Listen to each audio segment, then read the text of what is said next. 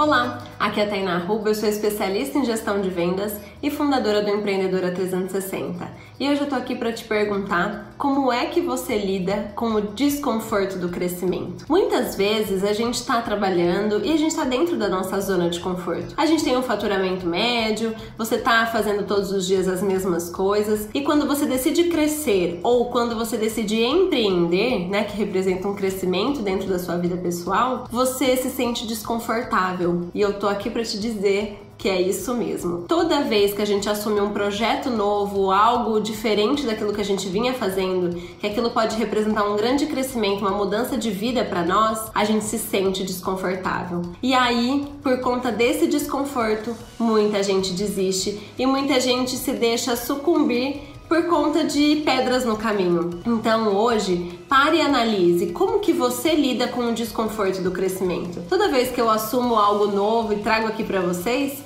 isso gerou um desconforto dentro de mim. Eu analisei e vi que esse desconforto era natural por conta das coisas novas que eu estava fazendo e segui em frente. Claro, não foi fácil assim, com suporte da terapia, com muitas coisas acontecendo ao mesmo tempo, mas pare e analise o que, que você precisa fazer por você para poder superar o desconforto do crescimento. Quando um avião é, começa a decolar, ele faz toda a força do mundo. Ele liga as turbinas, é aquela força absurda. Ele liga, liga, liga, vai com aquele esforço e aí ele aplana. Quando você é, tá crescendo, é exatamente a mesma coisa. Você faz aquele esforço, sobe, sobe, sobe e depois aplana. Cada aplanada é uma zona de conforto diferente. E aí é na hora que você tá nessa zona de conforto que você precisa parar e analisar o que, que eu preciso fazer, qual força eu preciso fazer para subir mais um pouquinho e ir pro outro patamar. E assim por diante. Combinado?